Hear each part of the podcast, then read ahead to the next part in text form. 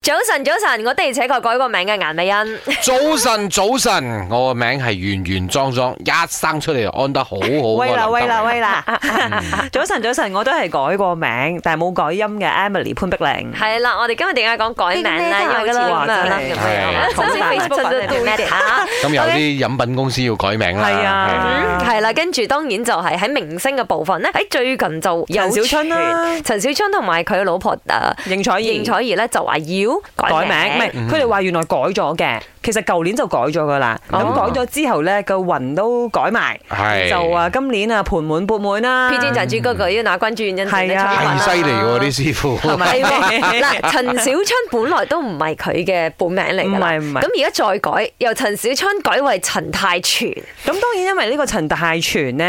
誒據呢個新聞所講啦，阿春爺佢只係攞喺用喺嗰啲法律文件啊、嗯身份證啊，嗯咁啊係依然都係保持翻佢 即嘅係個藝名咧嘅仲係叫陳小春嘅，係不過嗰個係佢真名嚟啱嘅，係啦，咁啊佢老婆誒即係應采兒咧，佢就改成陳丁演兒嘅，新一代嗰啲 B B 出世咧。都有改都已過經俾名師傅嘅改過個名㗎啦，係即係嗰啲字啊，都已經執過，筆畫啊已經執過㗎啦。你講有影咁啊，啦後期可能改少啲，但係都仲係有人改名嘅，啱啱啱啊咩一。命二運三風水啊嘛，嗯係啊，名排第幾啊？唔知啊。排第六，哦，四積陰德五讀書，六就係明啦。哦，六跟住七咧，即係我個名咧出哦相，俾人睇嘅時候咧，佢就話：哦，其實都冇咩使改，不過你 keep 住咧嗰兩把火，因為榮字咧有簡體草字頭哦，所以你啊嘛缺火，嚇咁你需佢要話火有哦你繁體你 keep 住寫繁體字咁就好啦。嗯哦，嗱，嚇咁我自己覺得我改咗之後咧，個人咧係嗰個性格就 soft 咗啲嘅。我唔知係心理作用定咩，定係人大咗咧，你年哦你紀係大改邊咗一隻就火都字啊收埋啦個。微字啊嘛，美同埋欣咯，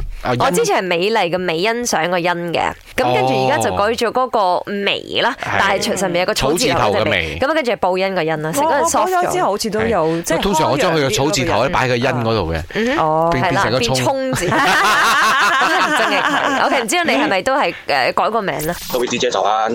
我是来自媒体的 Brian，我的名字也改过了，我原名是呃杨，伟大的伟，健康的健，现在已经改去杨维持的维，然后金字边的健。改了名过后的感想是，做事做事情在事业上比较没有那么多阻碍了，然后整个人思想会改变，就就像是命运已经慢慢在改变的象征。我改過名噶，我改名嗰個時候，師傅佢同我講：你八字克夫啊，所以你要改名啊。師傅都有講，克夫咧就唔係克死你老公，克夫咧只不過你比你老公強勢，或者你老公唔好運勢，所以我就改咗名咯。改咗名之後，確實係見到嗯